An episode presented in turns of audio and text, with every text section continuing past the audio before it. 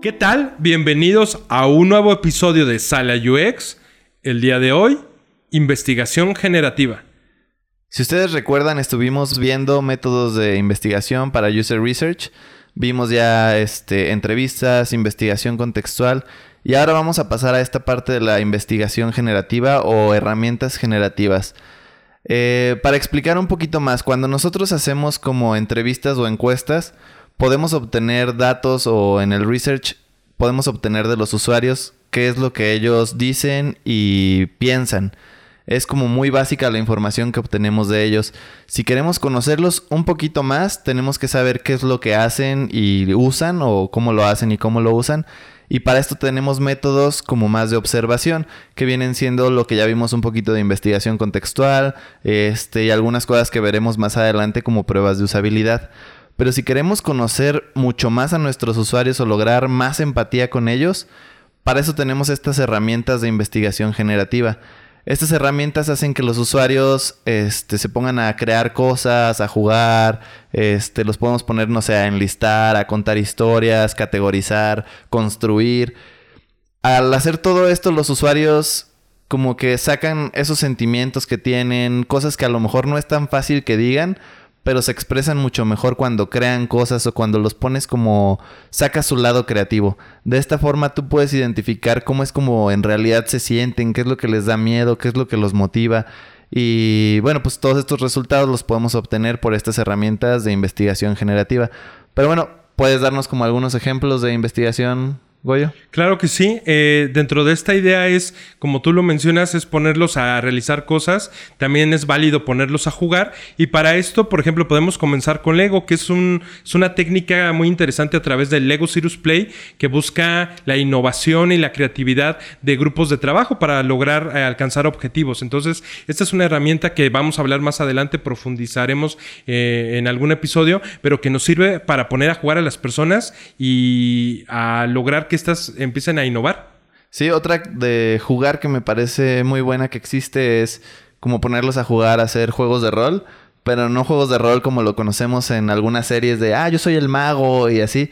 No, sino juegos de rol en los que ellos son como, si tú fueras este, esta persona que trabaja en este lugar, ¿cómo atenderías? Y pones a otra persona, tú vas a ser el usuario, entonces tú eres el usuario y llegas y quieres hacer esto. Entonces los pones a trabajar así, obtienes como cosas de cómo piensan. Entonces estos también son como algún tipo de juegos. Tenemos otros métodos como... El business origami, que también te permite estar interactuando y estar utilizando las manos, que eso llega a, a generar mucho más creatividad eh, cuando pones a trabajar el cerebro acompañado de las manos. Sí, también están métodos de categorización como el card sorting, que quizás si han investigado algo de user research se lo han encontrado bastante. Este es un método muy utilizado, nos ayuda a obtener como categorías y después nos ayuda con la parte de la arquitectura de la información y así. Aquí también este podríamos estar acompañados de el recorte de interfaces.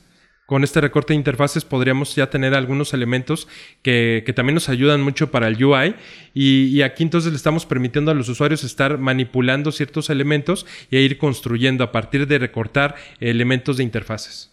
Sí, otro puede ser como métodos de asociación en los que les das como imágenes, este, con colores, con tipografías y ellos los empiezan a juntar. Entonces ves, vas empezando a conocer más sobre ellos, sobre su mental model, qué es el objetivo, ¿no? Conocer su mental model, lo que los motiva a hacer ciertas acciones, cómo es como piensan ellos encontrarlas. Para esto nos sirve como toda esta parte de la investigación generativa.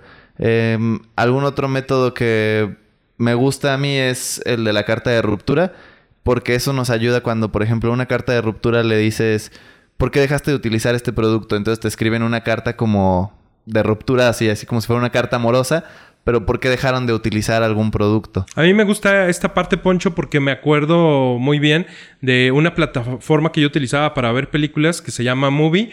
Eh, hicieron algunos cambios en la plataforma. Eh, y en el momento de que ya me estaba dando de baja, me aparece un espacio donde me preguntan por qué me estaba dando de baja. Entonces ahí aproveché y hice una carta de ruptura directamente para ellos, contándoles, oye, pues es que hicieron estos cambios, a mí no me parecen. Y me contestaron muy pronto, pero me dijeron que ellos no estaban dispuestos a, dispuestos a hacer el cambio. Y bueno, pues se acabó nuestra relación entre la plataforma y yo. Sí, así es. Como habíamos mencionado en otro episodio, cuando tú tienes ya tu producto, puedes hacer que los usuarios se autoinscriban como a que tú, que te pasen sus datos para que tú luego los puedas contactar y hacer research con ellos. Pero también tenemos esta forma de implementar, por ejemplo, como mencionas, la carta de ruptura a la hora de darse de baja de alguna aplicación o de alguna plataforma. Entonces, también pensar que podemos implementar estos métodos de research dentro de nuestro propio producto. Algunos se pueden, no todos se van a poder. Eh, otro ejemplo que me gusta mucho es la parte de completar. Y puede ser completar con texto o con dibujos también. Tú les das como oraciones y no sé, cuando este, estoy haciendo este proceso, yo me siento o yo siento que y le dices completa y ya no sé, esto solo es un ejemplo.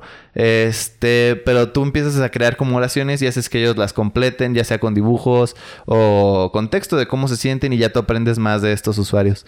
Pero bueno, a final de cuentas, estos son como los algunas herramientas generativas vamos a estar viendo las, este, las que creemos que son más importantes o las que más nos gusta hacer porque al menos a mí en lo personal son métodos de investigación que me gustan mucho, que obtienes mucho de los usuarios, te diviertes haciéndolo, no es nada más como estar platicando con ellos y entrevistas y así como lo que ya habíamos visto, los ves crear cosas, ves cómo piensan, te involucras mucho más con ellos y como decía, termina siendo mucho más empático. ¿Sabes cuál me gustaría que también pudiéramos llegar a comentar? Eh, la de contar las mini historias, porque también facilita mucho a los usuarios o a estas personas con las que estamos trabajando eh, el, que no pueden a veces verbalizar, poderlo llevar a través de pequeños dibujos, eh, un pequeño párrafo, un escrito, donde te vayan contando historias de lo que está sucediendo. O sea, a veces es una técnica muy, muy buena. Como imagínate como a manera de cómic, ¿no? Este, con las viñetas. Sí, como pequeños storyboards que se van haciendo. Exacto. Así es, pero bueno, pues creo que es todo lo que podemos agregar para el día de hoy. Esperen siguientes episodios en los que vamos a hablar ya específicamente de algunas de estas herramientas. Recuerden que estamos en redes sociales como en Facebook y Twitter como Sala UX Podcast, en Instagram como Sala UX y recuerden seguirnos o suscribirse en la plataforma que nos escuchen, Spotify, Apple Podcast o donde sea que nos escuchen. Y nos escuchamos para la próxima. Nos vemos. Bye bye.